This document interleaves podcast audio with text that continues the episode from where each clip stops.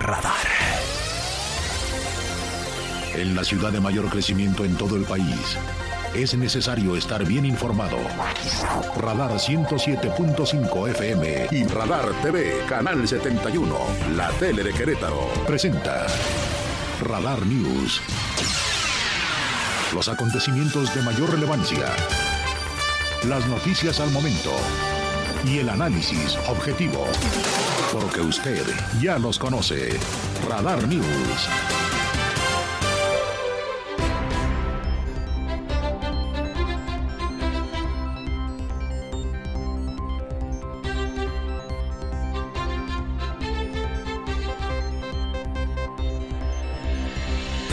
¿Qué tal? ¿Cómo le va? Muy buenas tardes. Gracias. Además, los saludo como siempre con muchísimo gusto. Es la una de la tarde en punto. La una en punto de este lunes 29 de mayo del año 2023. Como siempre, me da mucho gusto saludarlo aquí en Radar News. Segunda emisión. En esta ocasión, su amigo y servidor Aurelio Peña. Lo acompañaremos hasta las 3 de la tarde para informarle de lo más importante que ha ocurrido en Querétaro, México y el mundo. A nombre de mi compañero y amigo, colega periodista Andrés Esteves Nieto, titular de este espacio informativo, le doy la más cordial bienvenida para que le dé los detalles de lo que en las últimas horas ha sido lo más relevante de la información que se ha generado y que tiene que estar usted perfectamente bien enterado. Como siempre, muy amable, gracias también a través de las redes sociales en la www.radarfm.mx. Muy amable, gracias. Gracias también a través del Twitter en arroba Radar News 1075. Muy amable en Facebook en diagonal Radar News QRO. Gracias para que se ponga en contacto con nosotros vía WhatsApp, mensaje de texto, audio, video. Como siempre, gracias en este espacio que es en el 442-592-1075, que está apareciendo ahí al borde de su imagen en televisión en Radar TV, Canal 71, la tele de Querétaro, a través de la señal de Easy, por cierto, para este ya lunes, inicio de semana, con mucho viento, probabilidad de lluvia, según me marca, me refiere el Servicio Meteorológico Nacional, el termómetro, y bueno, también refiriendo para el día de hoy, en este momento, la sensación térmica. La sensación térmica ya es de 25 grados centígrados en algunas zonas con mucho, mucho calor. Se espera despejado hasta en la tarde-noche del día de hoy y más tarde con probabilidad de nubosidad, vientos también importantes, considerables, además de probabilidad de lluvia si es que las condiciones climatológicas, sobre todo hacia la zona del Pacífico, se pudieran modificar en las próximas horas. Gracias a mi querido Pirro Hernández en la producción digital. Gracias, mi Pirro. Buenas tardes y muchas gracias y muy amable. Gracias a Regina Martínez, a Regina Margut, también en la parte de la producción en televisión. Ah, y además gracias a Lina Salinas en la coordinación general informativa. El día de hoy, gracias a Nitzia, a Nitzia Pichardo, también que nos asisten en la parte de la producción. Como siempre, muy amable, gracias. Hay que referir varios temas y varios asuntos también importantes para el día de hoy. Referíamos lo que significa justamente el día, el día pues de lo que en términos internacionales es el Día Internacional del Personal, del personal de la paz en las Naciones Unidas. Boinas, cascos azules, obviamente se han convertido en un ejército de paz, digamos, si es que no es una contradicción absurda, esto que le estoy comentando, pero desde 1948 obviamente se implementaron diferentes mecanismos para que también hubiera la posibilidad de regular, de resguardar, de cuidar, de atender los asuntos relacionados con la paz y obviamente países que tenían que cumplir y atender para resolver diferentes conflictos a nivel internacional. Se instituyó un 29 de mayo, un 29 de mayo de lo que obviamente hoy por hoy significa en el 2003, cuando definió la Asamblea de las Naciones Unidas, aprobó este Día Internacional de Personal de Paz en, las Naciones Unidas como una forma pues de conmemorar esta fecha en la que iniciaron también operaciones la primera misión de paz de las Naciones Unidas, que por cierto se mm, dedicó a trabajar en la zona de conflicto en Palestina, esto en 1948. Bueno, como siempre, muy amable por el favor de su compañía, gracias por acompañarnos 13 de la... 13. Una de la tarde con cuatro minutos. Bienvenidos, bienvenidas. Comenzamos. Estas son las noticias.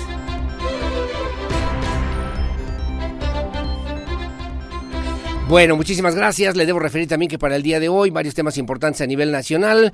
Primero, el tema, el que el juez cuarto de distrito en materia de amparo y juicios federales, con sede en la ciudad de Toluca, en el Estado de México, Eutimio Ordóñez Gutiérrez, bueno, canceló canceló la orden de captura, la orden de aprehensión por los eh, presuntos o supuestos delitos de delincuencia organizada y lavado de dinero que se pues exhibieron, se presumieron durante muchos años en contra de Rosario Robles, ex secretaria de Desarrollo Social durante la administración de Enrique Peña Nieto. El juez de control así lo refirió, también con sede en el Centro Federal de Readaptación Social número uno del Altiplano en noviembre del 2020 a petición de la fiscal general eh, o de la Fiscalía, mejor dicho, general de la República. Las órdenes de aprehensión estaban relacionadas con la llamada estafa maestra, que también usted escuchó, justamente dentro del contexto de lo que fue el proceso electoral del 2018, un presunto desvío de recursos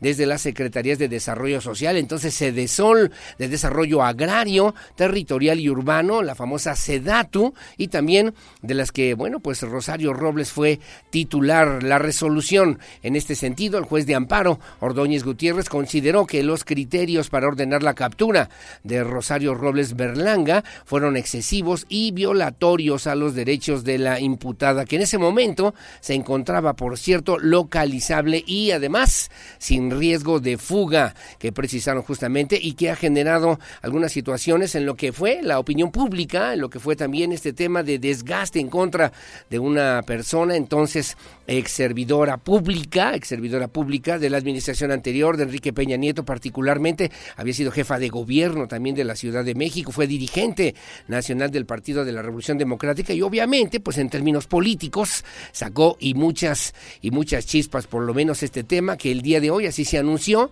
eh, queda se cancela la orden de captura por los delitos de delincuencia organizada y lavado de dinero en contra de Rosario Robles Berlanga. Bueno, que por cierto, Rosario Robles señaló que al dejar el penal de Santa Marta Catitla, donde además llevó, estuvo tres años, señaló también en entrevista que, bueno, eh, le comento a usted, para la acusación en su contra por presunto desvío de recursos de cinco mil setenta y tres millones de pesos, en la que supuestamente participaron funcionarios de la Secretaría de la Función Pública, de la Unidad de Inteligencia Financiera, del Poder Judicial, de la Fiscalía General de la República, en contra de una sola persona. Rosario Robles también pues eh, señalaba que su cabeza, que se le había puesto en charola de plata y que sirvió para que en esta misma narrativa, supuesto combate a la corrupción, fuera y sirviera de bandera actual del gobierno de Andrés Manuel López Obrador. Para encarcelarla se utilizaron además dos argumentos que pudo haber evitado la supuesta transferencia de recursos, pero la Auditoría Superior de la Federación le dio información dos años después de que se hizo un ejercicio fiscal de un año, es decir, decir que no estaba, no estaba previniendo y de esta forma fue que se le señaló, se le imputó como presunta responsable de estos delitos, incluso al señalarla como responsable del delito de lavado de dinero y luego asociación delictuosa, entre otras, o en lo que significa justamente delincuencia organizada, presuntamente porque podría darse a la fuga luego de pues estas causas penales que implementó, implementó particularmente en estas acusaciones la Fiscalía General de la República Pública en contra de Rosario Robles, nota importante para el día de hoy. Bueno, en la conferencia mañanera también el presidente López Obrador reveló cuánto gana, cuánto gana, cuánto ha ganado además por las regalías, por su libro, por el libro que obviamente también se ha difundido desde, desde el proceso político, desde la campaña, cuando se dio a conocer justamente la publicación de lo que significaba justamente la propuesta política del presidente, hoy presidente de la República, Andrés Manuel López Obrador. Bueno, respondió ante los señalamientos, ahí está viendo usted ahora su declaración patrimonial que exhibió, por cierto, hoy en la conferencia mañanera.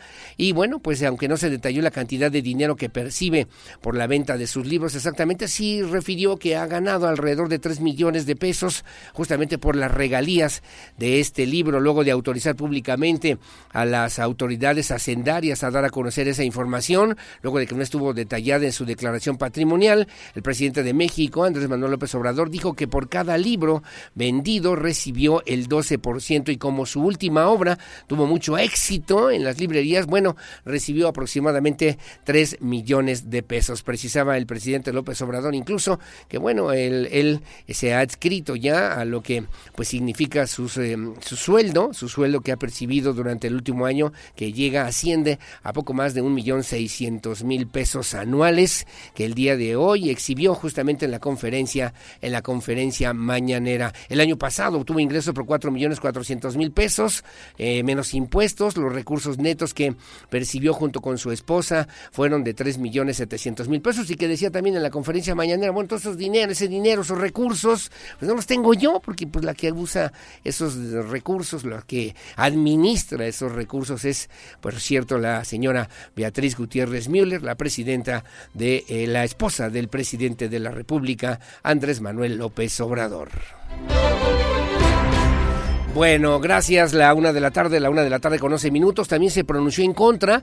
Eh, se determinó que los videos de hace dos meses en lo que ocurrió en la sede del Instituto Nacional de Migración allá en Ciudad Juárez, Chihuahua, que bueno, quedarían reservados por motivos de seguridad nacional. El presidente López Obrador dijo no estar de acuerdo con esta disposición, señaló que pues no se debe ocultar nada. Lo anterior lo explicó después de que uno de los asistentes al Palacio Nacional lo cuestionara sobre esta acción que apuntó también el presidente López Obrador, pues fue realizada por las autoridades correspondientes, situación que causó sorpresa ante pues en el mandatario, aseguró desconocer quienes guardaron las filmaciones sobre pues, los hechos ocurridos, este incendio registrado el pasado 27 de marzo, donde lamentablemente eh, murieron 40, 40 personas, seres humanos de origen em, pues migrante, migrantes que estaban ahí en el cruce hacia los Estados Unidos en la zona de Ciudad Juárez, Chihuahua. Cabe señalar que en el siniestro, en la estancia migratoria, murieron 40 migrantes centroamericanos tras eh, no poder salir de las instalaciones del Instituto Nacional de Migración donde se encontraban retenidos y que hoy, por cierto, en la mañana le informábamos nosotros a usted que esta información se había clasificado como reservada por eh, pues eh, situaciones que tienen que ver con la seguridad nacional y que no se abrirían hasta dentro de seis años, como lo habían señalado las autoridades federales. El presidente dijo que va a investigar por lo menos cómo ocurre justamente esta situación, porque no, dijo, no estar de acuerdo en que pues eh, no se conozca, no se conozca la historia, la verdad de lo que ocurrió aquel, eh, aquel 27 de marzo, lamentablemente en la zona del Instituto Nacional de Migración de Ciudad Juárez, Chihuahua, justamente con 40 migrantes que fallecieron casi al instante.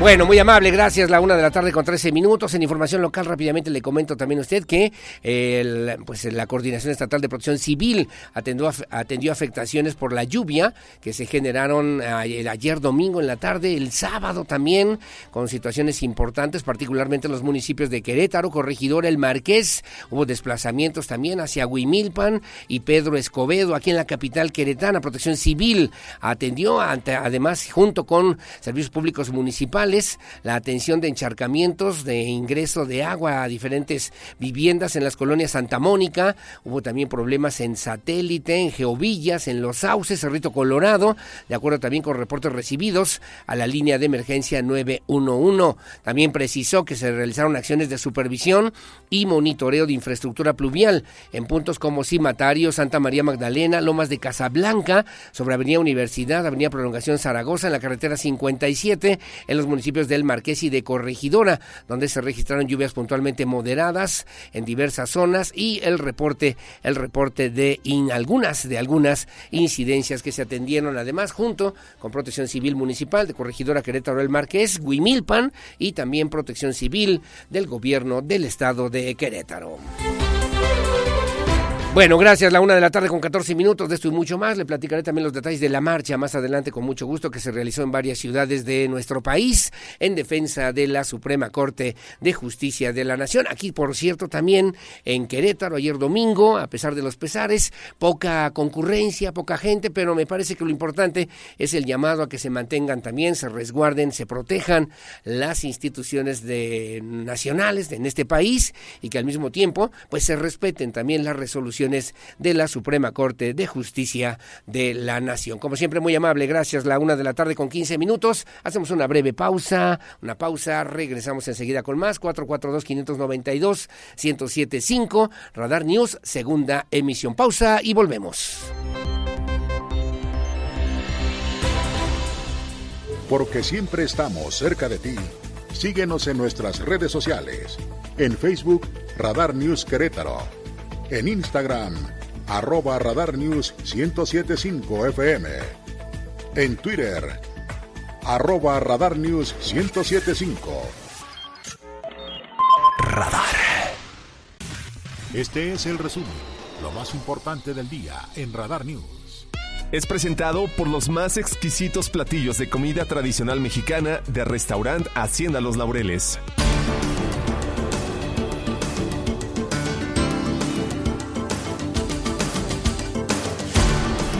Bueno, muy amable, gracias. La una de la tarde con 21 minutos, una 21. Gracias también por seguir con nosotros. El día de hoy, el gobernador del estado, Mauricio Curi González, en un ejercicio también de información en este programa que se llama Informamos Contigo, bueno, pues refirió la necesidad de hacer frente a la corrupción con la participación de las y los queretanos. Curi González presidió este ejercicio de interacción Contigo Informamos en el que se abordaron los principales logros y acciones de la Secretaría de la Contraloría. Señaló también el jefe del Ejecutivo Estatal que la Auditoría Superior de Fiscalización califica a Querétaro con cero, con cero observaciones, cero recomendaciones, cero pesos por reintegrar y cero pesos por aclarar. Si usted me lo permite, además es, si no es de los pocos, el único estado de la República, además, que logró, que logró pues esta posibilidad administrativa, financiera, de lo que significa justamente la, la administración pública estatal. La presentación de la declaración 5 de 5, que también ha posicionado a Querétaro como referente nacional. El secretario de la Contraloría, por su parte, Oscar García González, informó que el Poder Ejecutivo ya cumplió al 100% con la presentación de la declaración de modificación patrimonial y de intereses para este 2023, luego de que el primero de mayo inició esta obligación que deben cumplir 60.981 servidores públicos de los poderes ejecutivo, legislativo y judicial en los 18 municipios y entidades autónomas, a más tardar próximo martes 31 de mayo. Así lo refirió el secretario de la Contraloría, Oscar García González. Quiero comentarles que desde la semana pasada el Poder Ejecutivo logró el 100% de cumplimiento. 4.561 personas entregaron en tiempo y forma su declaración patrimonial de bienes. Ya está en versión pública, 100% consultable bueno, en su parte también el gobernador Curi González reconoció que uno de los temas que lastiman eh, de manera importante a la ciudadanía es justamente el tema de la corrupción. Uno de los principales objetivos en esta administración es precisamente poder combatirla, cumplir a las y los queretanos en el tema de transparencia y rendición de cuentas. Refirió que desde el inicio de su gestión se pusieron en marcha distintas acciones para dar mejores resultados en, en esta materia, entre los que destaca la creación de un, de un decálogo que se entregó a todas las dependencias del Estado y que pues eh, se enuncia, se puntualiza la forma correcta de actuar por parte de las y los funcionarios públicos. Resaltó la presentación de la declaración 5 de 5 que considera es la declaración patrimonial, la fiscal, la declaración de conflictos de intereses, de no conflicto de intereses para ser exactos, el certificado de antecedentes no penales y el test o la prueba antidoping, la cual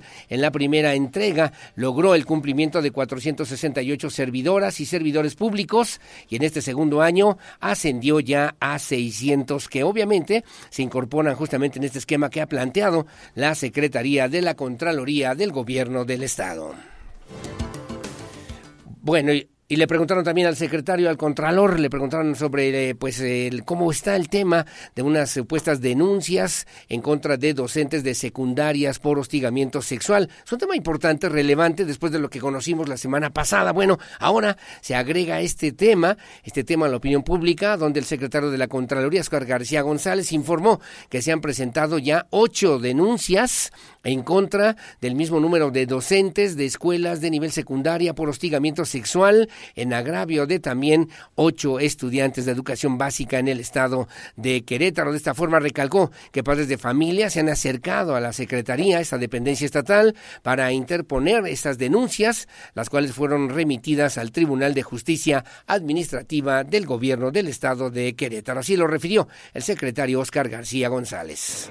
Las denuncias, nosotros les estamos dando el trámite correspondiente justamente para verificar, comprobar y hasta el momento llevamos ocho de esas procedentes, las tornamos al Tribunal de Justicia de la para que sean ellos los que apliquen la Bueno, bueno, gracias. La una de la tarde, la una de la tarde con 26 minutos, una 26. El pasado viernes hubo una comida, una comida a la que convocó el presidente municipal de Querétaro, Luis Nava Guerrero, una comida que se llamó también de manera informal, de amigos, en corto, pues, eh, pues de unidad, de unidad entre quienes aspiran a alguna posición político-electoral rumbo al 2024. El día de hoy del tema habló la secretaria de Gobierno Guadalupe Murguía. Aseguró que en el Partido Acción Nacional hay unidad entre la militancia y las dirigencias del Partido Acción Nacional de cara a lo que serán los procesos electorales del 2024 en Querétaro. Por cierto, que también refirió la secretaria Murguía que es legítima la aspiración de cualquiera de los aspirantes en participar en las elecciones, siempre en un ánimo de buscar un posicionamiento sin generar agresiones o descalificaciones, lo que antes, ¿no? Se llamaba guerra sucia entre los mismos aspirantes o militantes, incluso hasta de un mismo partido. Así lo refirió la secretaria Murguía, la encargada de la política interna de Querétaro.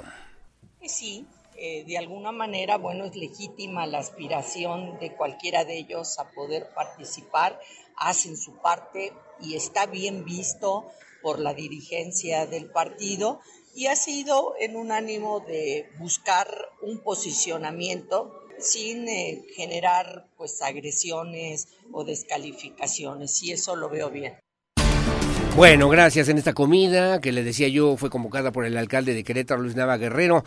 Ah, bueno, pues acudieron Roberto Cabrera Valencia, acudió también eh, Felifer Macías, el diputado federal, acudió, acudió Rodrigo Monsalvo en el municipio del Marqués, Agustín Dorantes Lambarri, la misma, la misma secretaria Murguía Gutiérrez y el secretario particular del gobernador Mauricio Curi González, Josué Guerrero Trápala, en esta convivencia que se realizó el pasado viernes aquí en la capital queretana.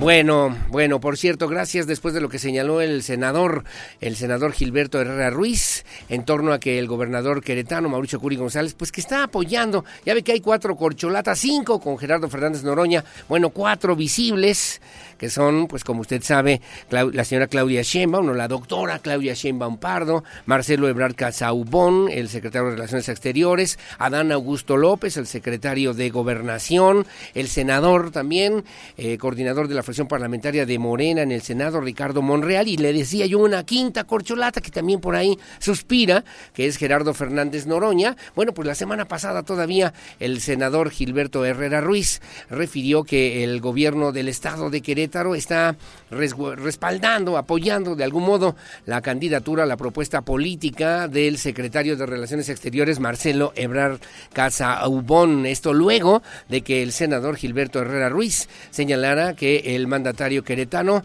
ha apoyado, apoyado, apoya abiertamente al secretario de Relaciones Exteriores. Así lo negó el gobernador del estado, Mauricio Curi González yo sí apoyaría, apoyaría al PAN y no, lo que estoy haciendo es apoyar a Querétaro.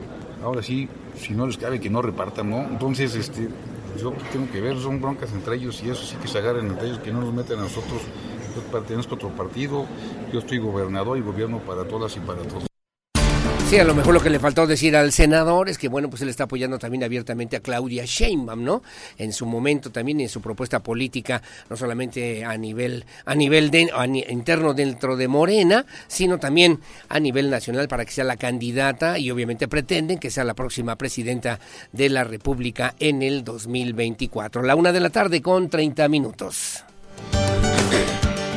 Bueno, y en materia de seguridad también le preguntaron al gobernador Juri González cómo está la relación con la Guardia Nacional. El gobernador, el gobernador del estado señaló que estará solicitando a las autoridades federales que la Guardia Nacional, los elementos de la Guardia Nacional destacamentados aquí en Querétaro, bueno, pues que se mantengan, que se queden, que no se vayan, que no se vayan de Querétaro y que exista además una mayor coordinación. Esto luego de que también se dio a conocer que las carreteras de Querétaro, así se dio a conocer en varios medios de comunicación a nivel nacional, sobre todo la carretera 57 es de las más, si no es que la más peligrosa, no solamente en tema de accidentes, sino que cree también, porque han, ya se han hecho cada vez más frecuentes los robos a conductores, a transportistas en esta zona de la carretera, digamos que es la México-Querétaro, que es la carretera del Tratado Libre Comercio, que es la carretera que llega hasta los Estados Unidos. Precisó también el gobernador Curi González Que están solicitando al comandante de la decimosegunda región militar de que está destacamentada en Irapuato, Enrique Covarrubias, que pues no se vayan los elementos de la Guardia Nacional que están asignados, adscritos a Querétaro y que además pueda existir una mayor coordinación interinstitucional. Así lo señaló el gobernador Curi González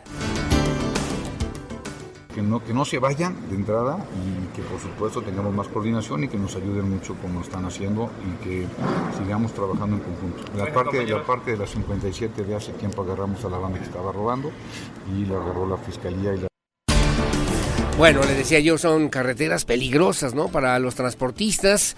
Eh, los asaltos también han aumentado, los que se han registrado y que han tomado conocimiento las autoridades, tanto pues estatales como federales, y en esas vías, y de acuerdo con datos de la misma Fiscalía General de la República, recalcó también que el día de hoy habrá una reunión, una reunión con el general secretario, entiendo que será en la Ciudad de México, a quien le harán esta petición en particular para que los elementos de la Guardia Nacional se mantengan, permanezcan aquí en el estado de Querétaro.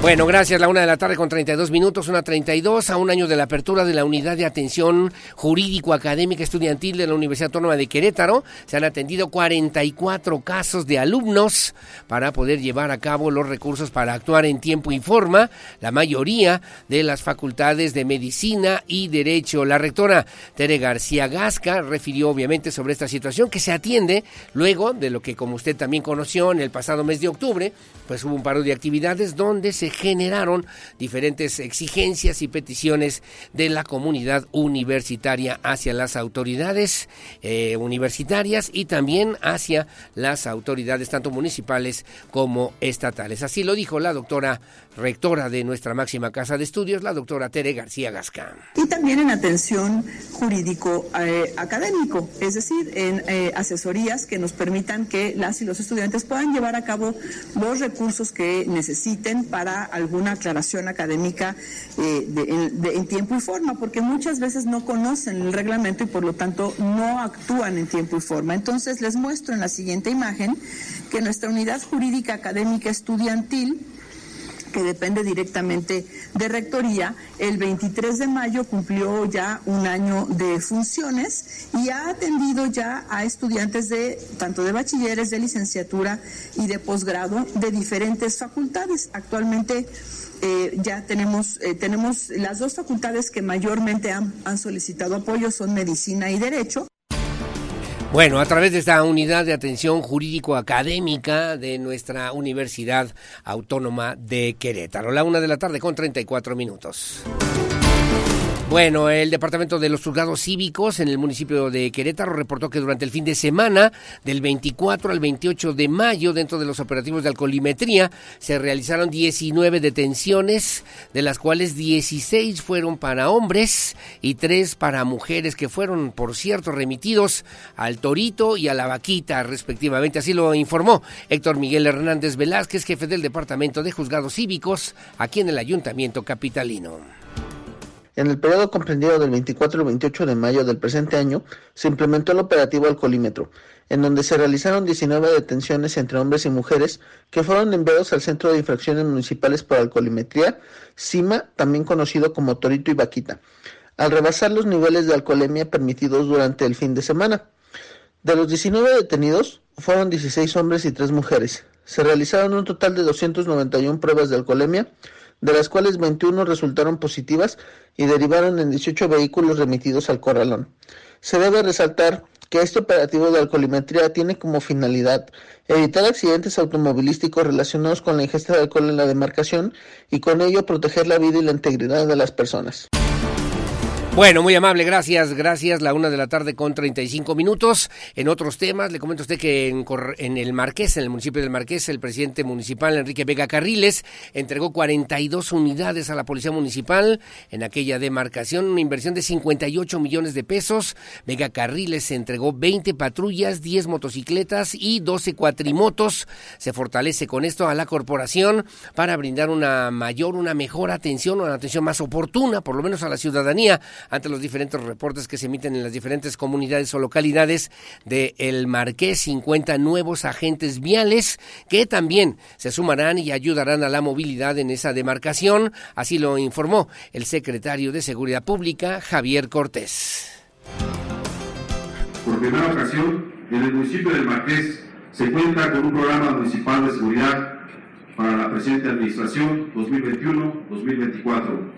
De ahí derivó el, programa de realidad autorizado por el Cabildo del Marqués, cuya línea de acción estratégica es promover la seguridad vial y fomentar el respeto de las normas de tránsito y el comportamiento responsable bueno, era el, alcalde, ¿no? El, presidente municipal Enrique Vega Carriles eh, precisó también que el gobernador Mauricio Curi González ha reconocido al municipio del Marqués con esta inversión que se atiende de esta forma el programa estatal de seguridad y que seguramente también o adicionalmente permitirá ser una de las mejores policías del estado en lo que se trabaja día y noche para también ofrecer una mejor calidad del servicio de la seguridad, por lo menos a los vecinos habitantes en la zona del municipio del Marqués. Márquez.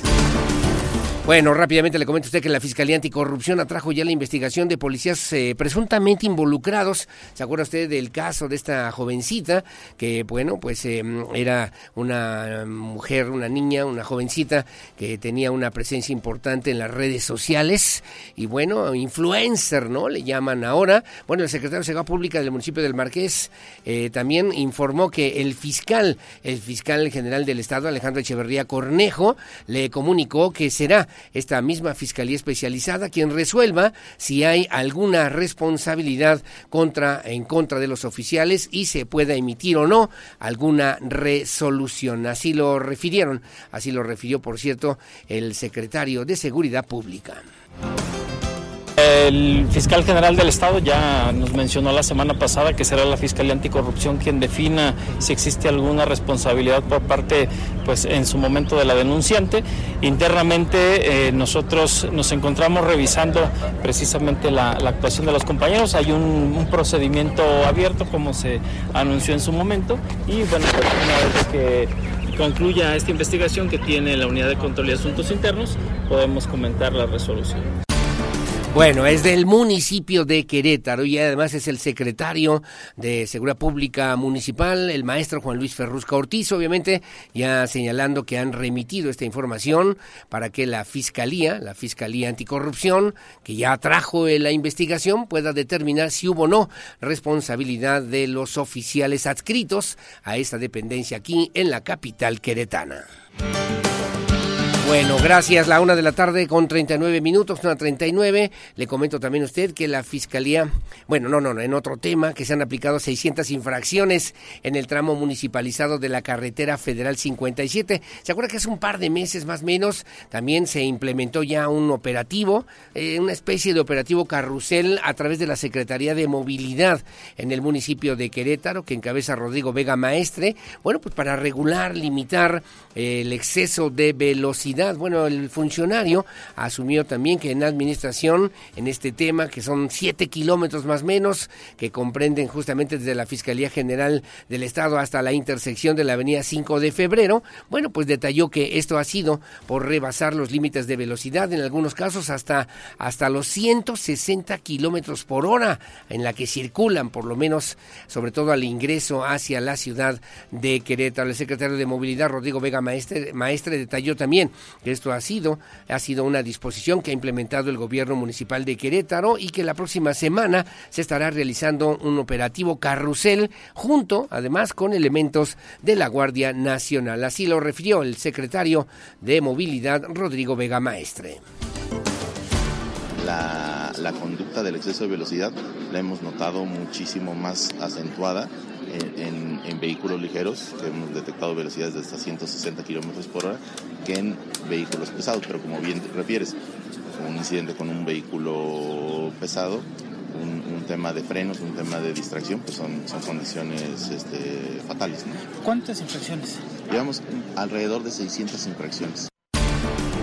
Bueno, gracias. La una de la tarde con 40 minutos, una de la tarde. un comentario rápidamente. Me dice hace como un mes, eh, pues lo señalamos a través de estos espacios informativos. Arreglaron una especie de socavón atrás del Hospital General, del nuevo Hospital General. Lo arreglaron, pero quedó muy mal. Esto ahora se está convirtiendo en un problema. Quedó peor. Ya se va a hacer nuevamente ese tremendo agujero, tremendo socavón. Ojalá, ojalá que lo puedas comunicar al aire a través de este espacio de noticias. Como siempre, muy amable, claro que sí. Claro que sí, muchas gracias. Hacemos una pausa, es la una de la tarde, la una de la tarde con 40 minutos, una 40. Hacemos la pausa, regresamos enseguida con más aquí en Radar News, segunda emisión. Pausa y volvemos.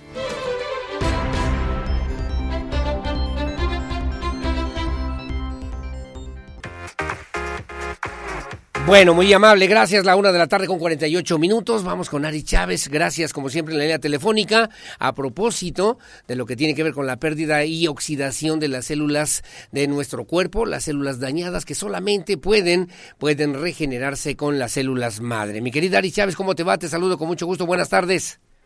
Qué gusto saludarte, muy buenas tardes. pues hay que poner hay que poner atención en nuestra salud, ¿no crees? Fíjate que a veces tenemos malos hábitos de alimentación principalmente. Esto que tú comentas de los nutrientes es muy importante, porque cada vez que tenemos malos hábitos de salud, si no desayunamos, si no comemos a nuestras horas, no elegimos precisamente las opciones más saludables, cada vez que tenemos estos malos hábitos de salud, mueren millones de células madre en nuestro cuerpo porque no les llegan los nutrientes que necesitan ¿Y esto por qué es importante? Porque estas células son las encargadas de regenerar todo tu cuerpo. Su función es destruir células dañadas, enfermas, sustituirlas por células nuevas y cuando las perdemos, pues desgraciadamente este proceso de regeneración en tu cuerpo se hace más lento, por eso vienen enfermedades, además tu deterioro en tu apariencia es muy evidente, empieza a verse la piel un poco más apagada, incluso hasta enferma. Vienen arrugas, manchas y esto la buena noticia es que se puede evitar. Hay un tratamiento maravilloso que tiene el Instituto Politécnico Nacional y el Instituto de Fisiología Celular. Ellos descubren los nutrientes que necesitan estas células para vivir más tiempo y para multiplicarse, perdón, en mayor cantidad. Cuando empiezan a multiplicarse por millones, porque esto es desde la primera semana, empezamos a ver una regeneración importantísima en órganos, cartílago, tejido, hueso, la piel se regenera de una manera espectacular. Si ustedes quieren un verdadero cambio, créanme que este tratamiento es el ideal porque estamos produciendo piel nueva. Eso ningún otro tratamiento lo hace. Cualquier tratamiento estético que me digan no logra lo que este tratamiento hace, producir piel nueva y deshacernos de la piel vieja, que puede verse reflejado pues en arrugas, en manchas y en cicatrices. La piel nueva tiene otra apariencia, más luminosa y sobre todo que este mismo proceso pasa internamente. Estamos regenerando órganos importantes y por eso nos permite tratar más de 80 enfermedades. El principio es el mismo, estamos quitando eh, células enfermas, puede ser en el caso de diabetes, de lupus, tumores, Parkinson, artritis reumatoide, tiroides, va a mejorar tu sistema circulatorio, esto significa llevar mejores nutrientes a todo tu cuerpo, oxigenar mejor, Además vamos a regenerar el hígado y los riñones, que son de los órganos más maltratados y que menos cuidamos. Si tomamos este tratamiento, nos ayuda a regenerarlo, tu calidad de vida va a ser muchísimo mejor y sobre todo vamos a tratar el sistema nervioso central porque es excelente para tratar problemas como migraña, depresión, ansiedad y estrés. Cada cápsula que tú te tomes todos los días es una bomba de nutrientes y de antioxidantes que tu cuerpo va a empezar a absorber, te vas a sentir con más energía, más vitalidad, pero sobre todo vas a tener mejor salud, vas a tener una regeneración importante que se va a reflejar en tu apariencia una cápsula al día, que además tiene una cantidad extraordinaria de antioxidantes. Si tú quieres este tratamiento, te recomiendo que marques porque traigo promociones maravillosas para ti, para que lo puedas adquirir y además traigo paquetes gratis. Así que corre a marcar al 55 56 49 44 44. El 55 56 49 44 44. Te vas a ganar un año completo de este tratamiento a un preciazo súper especial. Es un precio muy económico, por eso siempre nuestros paquetes vuelan. Y además te voy a mandar un kit de belleza que viene súper completo porque vas a tener piel nueva. Hay que darle mantenimiento. Este trae una crema súper hidratante con colágeno, ácido hialurónico y elastina. Viene un jabón exfoliante, una mascarilla con polvo de oro Además te voy a mandar un par de calcetas de compresión. Estas son muy especiales porque cuentan con una tecnología alemana y turmalinas que se activan cuando te las pones para que tengas excelente circulación. Tiene un aparato masajeador que es el favorito de todos porque un masajito siempre cae muy bien. No puede faltar en tu casa, yo te lo voy a regalar. Tiene calor terapéutico si es que tienes dolores musculares. También te incluyo una bocina Bluetooth y un reloj inteligente que puedes estrenar el día de hoy. Trae pantalla touch para que revises mensajes, llamadas y redes sociales. Últimos días para adquirir este par de arracadas de oro de 14 quilates, que fue nuestro regalo de 10 de mayo, y hoy te vamos a mandar completamente gratis. Hoy puedes pagar de 6 a 12 meses sin intereses, o bien puedes pagar a contraentrega, pero la mejor noticia es que el día de hoy las personas que se comuniquen y hagan su pedido al 55 56 49 44 44, les voy a regalar otro paquete igualito, otro año de células, doble de todos los regalos. Y si eres de las primeras 50 personas en marcar y siempre has soñado con tener unos audífonos AirPods de la marca de la manzanita, tengo 50 originales, ¿eh? Bien, qué bien. En su caja, con su estuche y todo. Solo tienen que comunicarse al 55 56 49 44 44, el 55 56 49 44 44, meses sin intereses, paquetes dobles y sobre todo estos audífonos que van completamente gratis, así que aprovechen y marquen porque esta promoción pues ya se acaba. Bueno, mi querida Alicia, te mando un abrazo, muchos saludos y gracias como siempre por la confianza. Buenas tardes. Buenas tardes, hasta pronto. Buenas tardes, gracias. Hacemos una pausa, la una de la tarde con 54 minutos, una, una pausa. Regreso, por cierto, con lo que el día de hoy, lo más importante, ¿qué tal la final del fútbol mexicano? Con mi querido Víctor Morroy, quien más sabe de los deportes en este espacio de noticias. Adelante, por favor, la pausa, volvemos enseguida con más. Porque siempre estamos cerca de ti. Síguenos en nuestras redes sociales. En Facebook, Radar News Querétaro en Instagram, arroba Radar News 1075 FM. En Twitter, arroba Radar News 1075. Radar. Goles, estadísticas, pasión, victorias, empates, derrotas y todo lo que acontece en el mundo deportivo con Víctor Monroy en Radar Sports. Gana con Predator Energy Drink un viaje a Europa para ver al Liverpool Football Club. Participa registrando el código impreso debajo de la anilla negra de tu lata. Entérate cómo participar en predatorenergydrink.com. Predator Energy, patrocinador oficial del Liverpool Football Club. Domina tu mundo. Vigencia del 1 de mayo al 30 de junio. Haz ejercicio.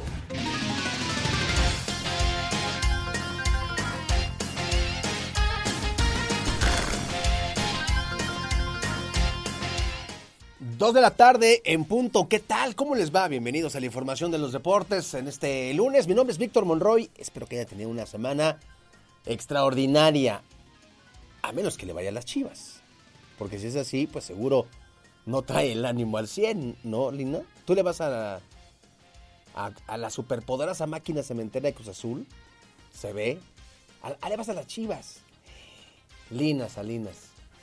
Ponle algo, ponle algo, Pirro, para para sanar esa, esa herida, para sobar ese corazoncito rojiblanco de millones de chivermanos que no, no los culpo, ¿eh? Ayer 2-0, que llevaban de ventaja, le iban ganando a los Tigres.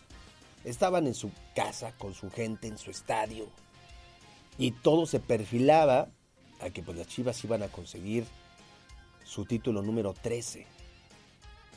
Pero el fútbol es fútbol, es caprichoso y más cuando no se toman las decisiones adecuadas, las decisiones acertadas, tal y como pues lo hizo el señor Belko Paunovic, que ayer pues las decisiones que tomó simplemente no fueron las mejores.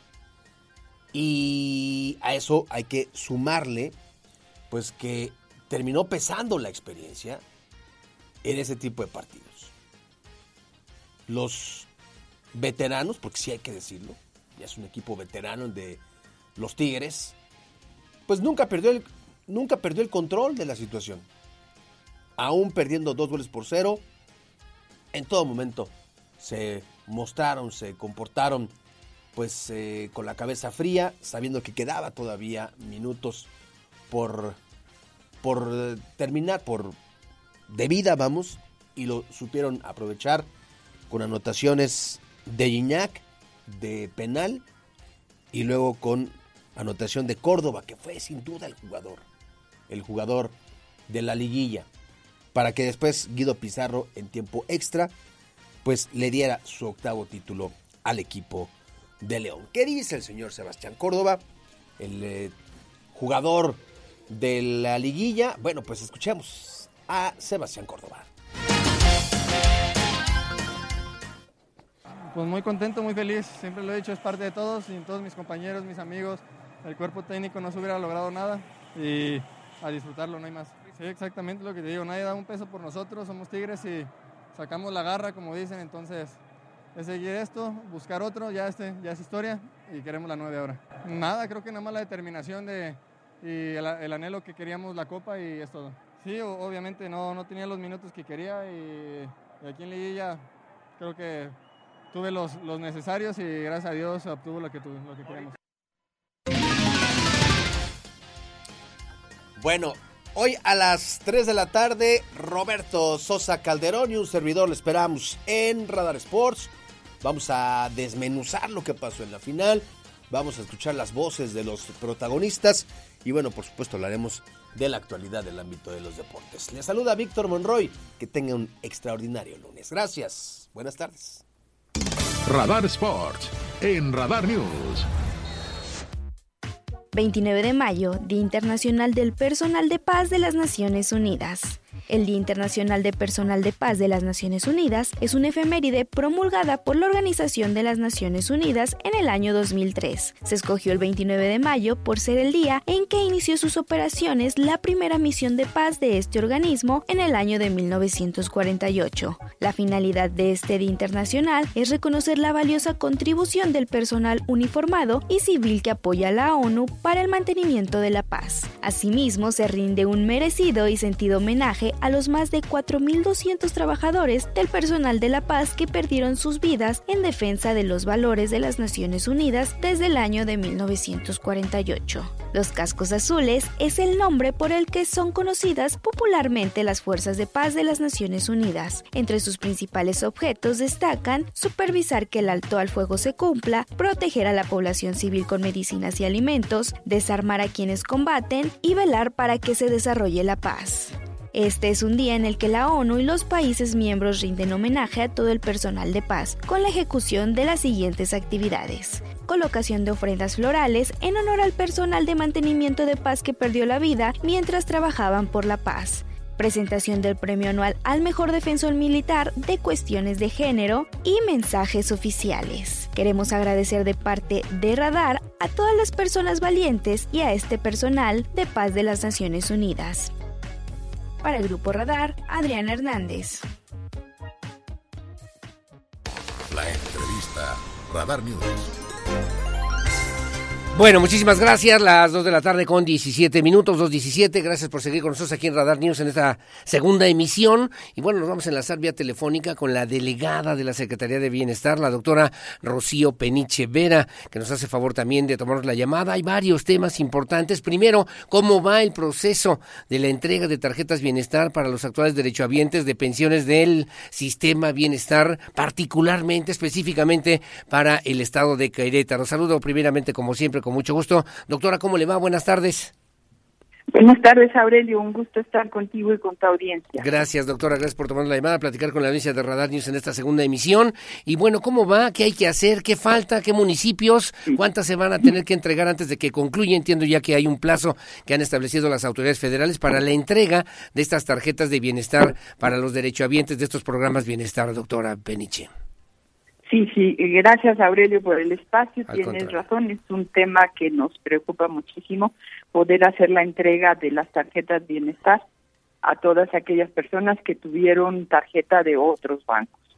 Eh, en ese en ese operativo llevamos un buen avance, vamos un 70, 60 y tantos por ciento, pero este, tenemos nada más este mes para poder concluir. Y si este, invitamos a la población a poder acudir este, con nosotros, este, se puede consultar vía eh, Facebook, tenemos una liga en donde se puede consultar cuando me toca recoger mi tarjeta. O podemos consultar en la, en la línea del bienestar también. O podemos definitivamente acudir a la delegación para poder este, atender sus casos. Correcto. ¿Qué información requiere tener las personas, los beneficiarios, para que puedan hacer esta consulta vía Internet, doctora?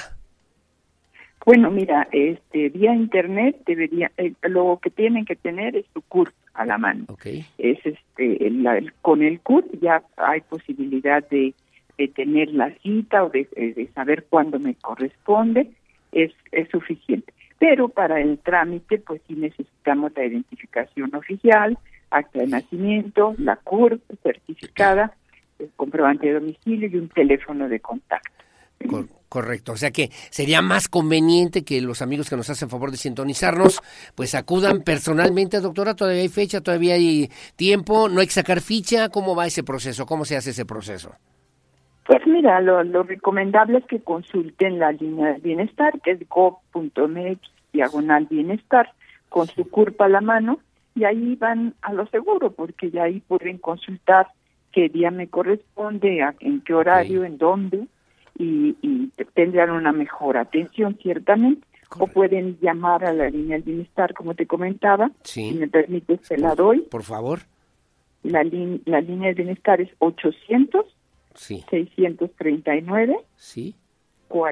42 64. 42 64 800 639 42 64 para que ahí se pueda aclarar cualquier cualquier cualquier duda. ¿Son los de beneficiarios de cualquier institución bancaria o hay algunos específicamente, doctora? Perdóneme la pregunta. Ya ahorita estamos en la etapa en que cualquier institución bancaria sí. Este, vamos a, proporcionarles su tarjeta de bienestar. Correcto. ¿Qué pasa con las personas que no hagan ese cambio de la tarjeta de la tarjeta bienestar en esta nueva forma que están planteando también en las autoridades federales? ¿Qué va a pasar o qué pasaría con alguien que o no escuchó o no comprendió o no lo hizo? Sencillamente se tramite. ¿Qué va a pasar con esas personas, doctora? Fíjate que el pendiente es que los, los depósitos para el siguiente bimestre, en el mes de julio, todos se van a hacer en el Banco del Bienestar. Entonces ya no van a recibir, si yo estaba recibiendo en un banco, ah, Banco Azteca, por ejemplo, pues ya no voy a recibir ahí mi pensión y entonces va, a tener que acudir con nosotros y hacer un trámite. Tú sabes que esto es un derecho y no lo podemos, por supuesto, negar ni, suprimir, pero eh, para no tener esa suspensión, eh, que seguramente va a ser de algún bimestre, ¿no? Sí, sí. Este, valdría la pena ya tener su tarjeta del Banco del Bienestar. Es un banco, tú sabes, que es para la población, sin fines de lucro, no, no tiene ningún costo. Entonces, es un banco que está al servicio de la población y que se ha creado precisamente para eso, para darle atención. Eh, doctora, muchos se preguntan, ¿para qué sirve este proceso de, no sé, de bancarización, obviamente, de este tema que tiene que ver con el uso de estos recursos de los derechohabientes? ¿Para qué? ¿Cuál es la finalidad, doctora?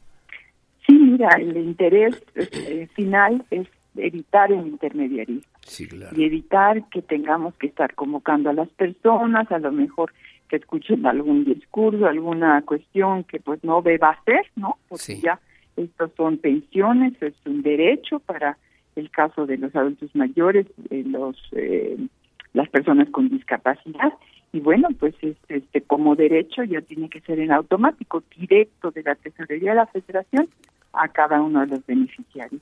Entonces, esto es una enorme ventaja. Yo tengo mi tarjeta, ya no dependo de absolutamente nadie y de por vida, ¿verdad?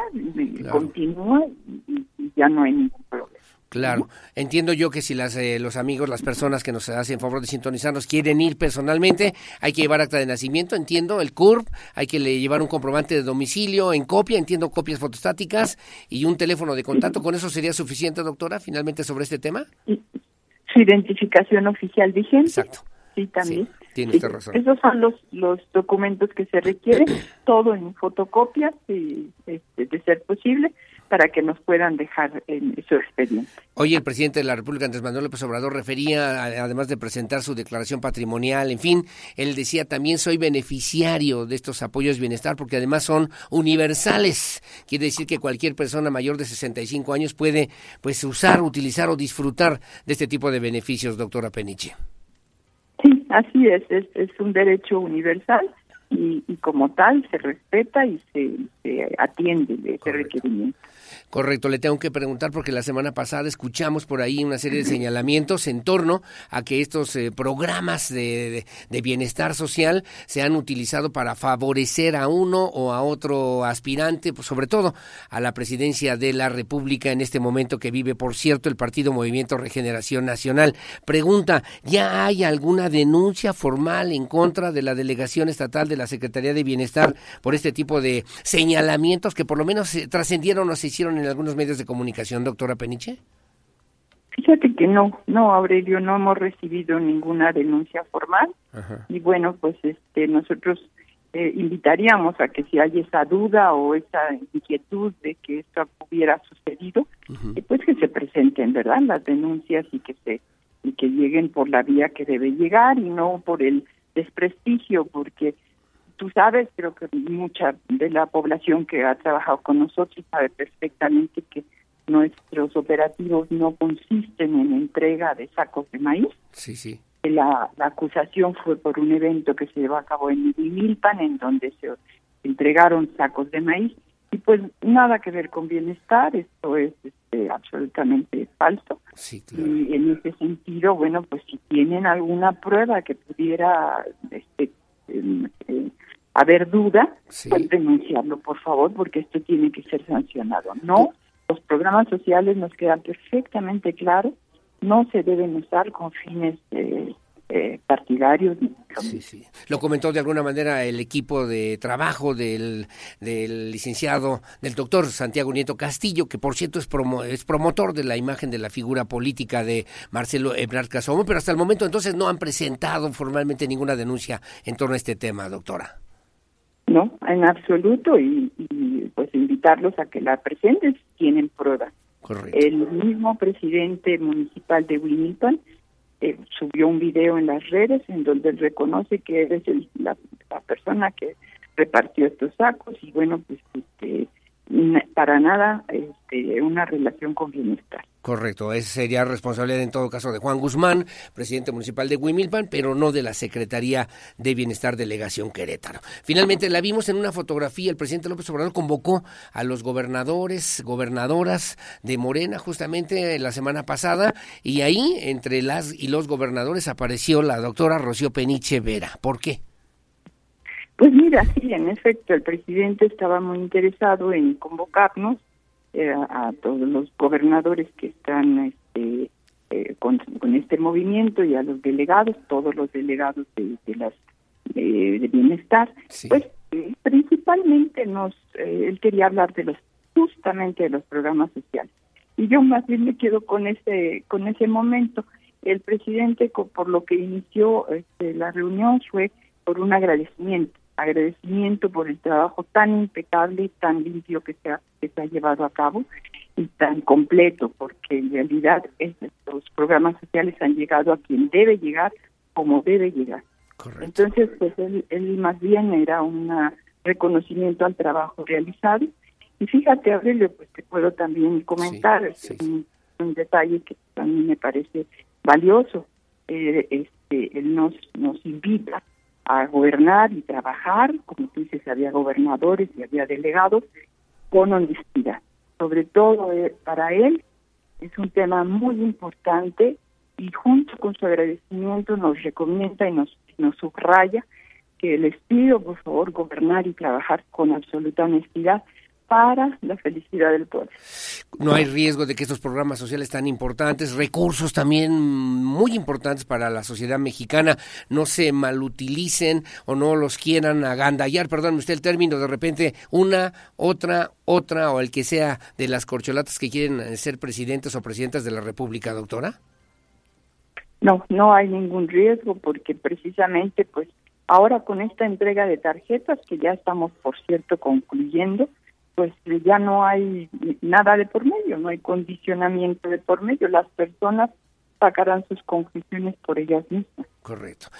Bueno, pues hay mil cosas que atender, sobre todo en la Delegación de Bienestar. Le agradezco mucho, doctora Rocío Peniche. No sé si quiera terminar esta conversación con algún comentario adicional que usted pudiera hacer. Pues mira, nada más este, insistir en, que el trabajo que se hace en Bienestar es, es eh, limpio, es impecable y bueno, pues no no este, no aceptamos este tipo de, acusaciones y por otro lado, pues aprovechar tu espacio para eh, invitar a la población a que precisamente nos ayude a que concluyamos con esta tarea tan importante de entregar sus tarjetas del Banco del Bienestar. Y ya posteriormente con su tarjeta del Banco del Bienestar ellos deciden dónde colocar su dinero, qué hacer con sus recursos y se vuelven absolutamente independientes. Y creemos que eso es lo correcto. Bueno, sin intermediarios, como usted también señalaba, que es parte obviamente de las consignas y además para que los apoyos realmente lleguen a quienes más lo necesitan. Doctora Rocío Peniche, le agradezco mucho su el tiempo para platicar con la audiencia de Radar News. Le mando un abrazo, salud y ya sabe que aquí seguimos al habla, doctora.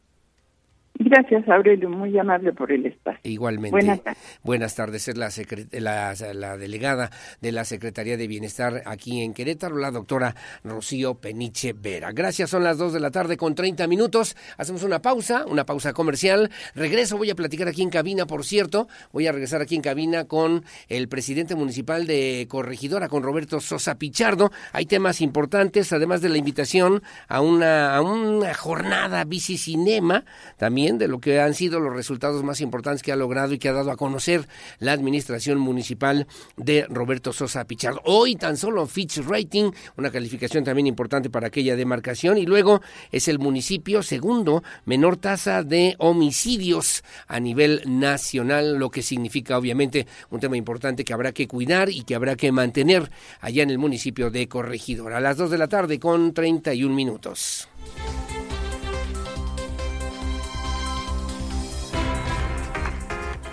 Y todos los que vivimos en Querétaro queremos una ciudad libre de tráfico, de armas en las calles y en los hogares. Y por ello, por ello les comento que el municipio de Querétaro, en coordinación con la 17 Zona Militar de la Secretaría de la Defensa Nacional, junto con el gobierno del estado de Querétaro, invitan a la campaña de canje de armas 2023 del 29 de mayo del día de hoy al 2 de junio en la Alameda Norte, delegación Epigmenio González. El horario de atención es de 9 de la mañana a 3 de la tarde. Recuerda que las armas de fuego solamente pueden ser canjeadas por personas mayores de edad y también hay que recordar que el canje será anónimo. Si usted llega, si tú llegas con un arma, no le preguntarán ningún dato personal, la información es confidencial, se trata de un ejercicio también de confianza con los ciudadanos. Por ti, por tu familia, actuamos con responsabilidad, con menos armas en las calles aquí en la capital queretana. Una pausa, regresamos enseguida con más.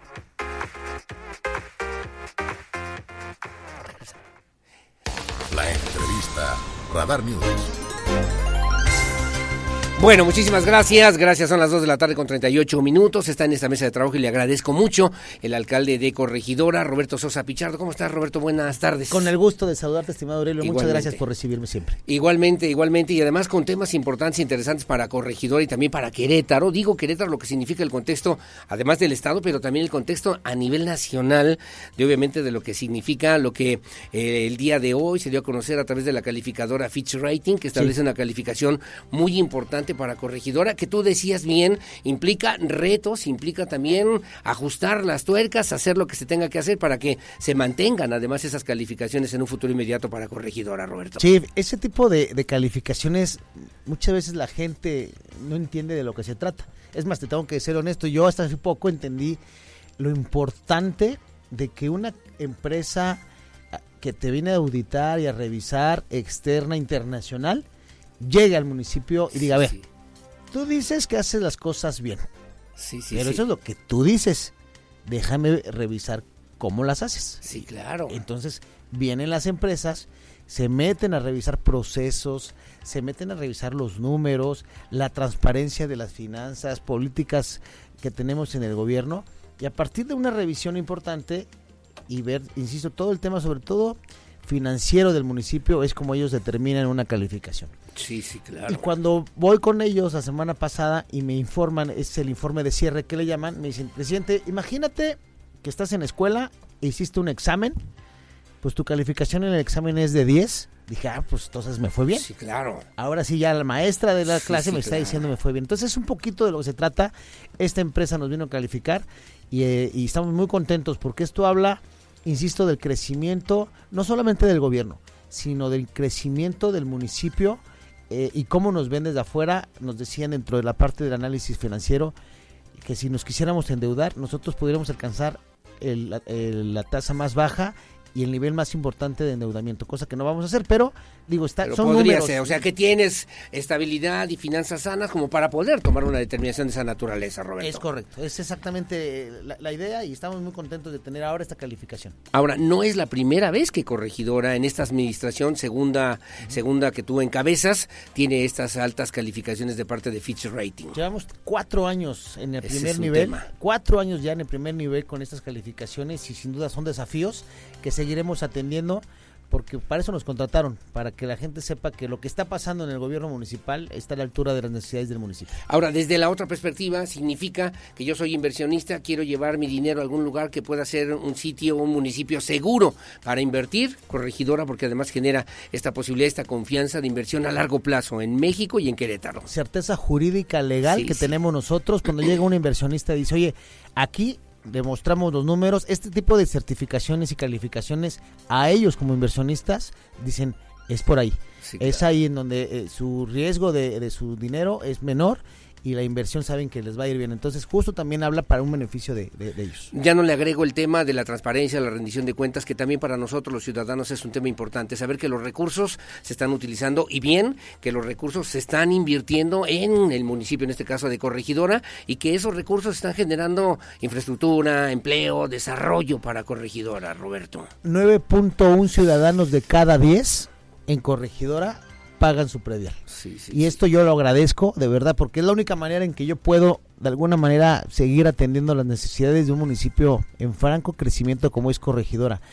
Pero justo es mi compromiso y mi responsabilidad, que cuando un vecino abre la puerta, que encuentre la calle limpia, el árbol podado, la luminaria prendida, una patrulla cerca, un parque digno para su familia. Y entonces, cuando llega el momento de pagar impuestos, que a nadie nos gusta pagar impuestos, sí, claro. por lo menos en corregidora dicen, pues aquí sí, porque como bien comentas, los impuestos están trabajando. Sin lugar a dudas, sí, obviamente se vuelve un tema importante. Y luego agregue, hay que agregar, yo te iba a decir, bueno, te sientes muy muy, o qué, qué tranza contigo, mi querido Roberto Sosa, porque también ayer o escuchamos una información muy importante en temas de seguridad, en temas de paz.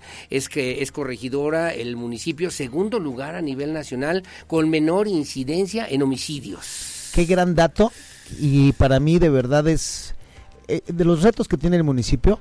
Uno, y lo hemos platicado mucho, estimado Aurelio, yo todos los días en la mañana me encomiendo a Dios para tomar buenas decisiones sí. y por la noche agradezco y siempre soñando y pensando que no pase nada durante la noche en materia de seguridad, sobre todo porque somos la puerta de, de aquí de Querétaro, zona metropolitana, pegados con, con, eh, con Guanajuato, que no están fáciles las cosas por allá.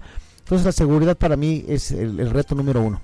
Y cuando sale también este tipo de, de, números, que también son a través de una empresa internacional que nos sí. mide, cuando nos dice, oye, pues Corregidora es el segundo lugar nacional con menos homicidios en el país, me parece que es cuando decimos que la estrategia está dando resultados, que esta estrategia que tenemos con los tres órdenes de gobierno está dando resultados, comunicación, coordinación, con el Ejército, la Guardia Nacional, POES, Fiscalía, la, Policía Municipal de Corregidora. Estamos todos alineados con la parte de los vecinos, etcétera. Entonces, pues, estoy muy tranquilo y muy contento por este este número que tenemos ahora. Me piden ahí si nos separamos un poquito del micrófono, porque acá le decimos técnicamente que se popea, mi querido Roberto Sosa.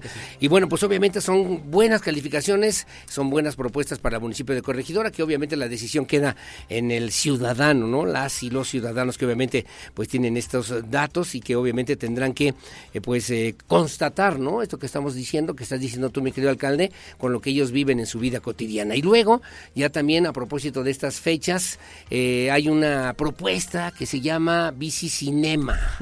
¿Eso qué? Pero, pregúntame como me preguntaste. Sí, te le preguntas, ¿sí? A ver, Roberto Sosa, ¿y eso del Bicicinema? ¿Qué está jalada? ¿De dónde salió? ¿Qué? Un saludo al secretario de, movilidad del municipio. Que, Moisés, ¿no? Moisés Moreno. No tiene nada que hacer, Moisés, ¿o qué? Eh, viene el Día Internacional de la Bici y este sábado, eh, en este marco de esta conmemoración, vamos a hacer en Corregidor, ahí en la Plaza Gran Cueva, al lado de la pirámide, vamos a proyectar una, una película familiar pero la idea es que la gente llegue en sus bicis con sus familias y disfruten ahí va a haber también eh, artesanías comida etcétera y va a ser un ambiente familiar entonces así así le pusimos y ahí los esperamos a partir de las 6 de la tarde el día sábado. La gente tiene que llegar en bicicleta verdad es lo, lo, que estamos pensando. si llueve ese es también el tema que bueno pondremos alguna carpa para que para evitar. Enhorabuena, felicidades. En la mañana hicimos algún comentario de un vecino que dijo, oye, habían quedado de hacer una jornada para recoger tiliches, no lo hicieron, y el vecino sacó el sillón a la calle, ahí en la colonia Valle de los Olivos, sacó el sillón, otro dijo, aquí dejé mi, mi cascajo, y, pues, pues, pase la autoridad para cuando pueda pasar, incluso hasta puso un letrerito que sea, estimado vecino, discúlpame, pero es que ellos quedaron de pasar y no han pasado. ¿Qué hacemos con En este momento lo veo. En este momento lo veo con mucho gusto. Gracias por reportármelo. Saben ahí las y los vecinos del municipio que yo estoy al pendiente de mis redes. Cuando pase eso, este, no sean malitos, escríbanme a, mi Facebook ah, o al Twitter. Sí, y de volada lo atiendo. Ahí este, tenemos las fotos, Lina, a ver si lo podemos ver nada más para que lo pueda constatar también el presidente municipal. Y bueno, decía el señor, discúlpenme, ahí saqué el sillón a la banqueta, que a mí no, a mí no me parece que sea lo correcto tampoco, Roberto. porque ¿eh? además, lo que quiero nada más preguntar, o sea, hoy mismo queda, me lo llevo hoy mismo, pido a la gente de servicios públicos que se lo lleven. Lo que quiero constatar es sí, que sí haya ha habido un compromiso de hacer la jornada de tiliches. Ahí le puso arribita en ese papelito amarillo, ahí dice porque que iban a hacer una jornada para recolección de tiliches. Sí, se me hace extraño, pero lo reviso con mucho gusto. Y luego el otro, a un lado, pues al ver este ejemplo, más adelante puso, pues ahí está el, escombro. Mira, ahí está el, eh, ahí está el sillón, el sofá y adelantito está el escombro. Dice, bueno, pues ahora cuándo lo, cómo lo resolvemos. Hoy mismo, lo, ahorita saliendo de aquí tu Ahí en Valle de los Olivos, Valle de los Olivos. Tejabán creo que se llama en la mañana, me comentaban también esa parte. Bueno, Roberto Sosa Pichardo, como siempre, muy amable, gracias, presidente municipal de Corregidora. ¿Qué tan lejos, qué tan cerca el 2024? O sea, ¿en qué ocupas tus eh, fines de semana, tu tiempo libre? No te vimos en la comida del viernes de unidad del Partido Acción Nacional. Porque estaba, estaba primero el viernes cuando fue este evento, yo tuve un compromiso familiar y, el, y segundo, bueno, el, día sábado estuvimos ahí en un concierto de rock que tuvimos en el municipio. Los fines de semana, cuando tengo oportunidad, después de las 2 de la tarde que termino de chambear, estimado Aurelio, me agarro con mi equipo y nos vamos a visitar municipios, liderazgos, andamos, ya le di la vuelta al, Estado, voy por la segunda vuelta sí, sí, sí. de conocer y de escuchar necesidades. ¿Dijiste al Estado? Al Estado de Querétaro, es correcto, así lo he dicho. municipio de Corregidora. No, Corregidora termino de chambear, y bueno, hasta vez, hasta más tarde el sábado, enfocado todos los días ahí, pero el fin de semana sí estamos saliendo al interior del Estado a otros municipios. ¿Cuándo vamos a ver espectaculares? Roberto Sosa por aquí, Roberto Sosa por allá, como ya hay de varios sectores políticos, mi querido Roberto. En septiembre, en los informes, ahí pondré en el tiempo que la no ley... estás perdiendo el tiempo, porque ya ves que esos son unas, son mensajes para muchos extraordinarios. Yo estoy caminando, yo estoy caminando. La política eh, del zapato. Así ha sido, así ha sido mi, mi, mi trayectoria, ando caminando, así como ves ahora con las mangos, las mangas este dobladas con unas botitas y a caminar, que eso es donde, donde te encuentras y sabes de las necesidades del Estado. ¿Te quita el sueño ser o no ser?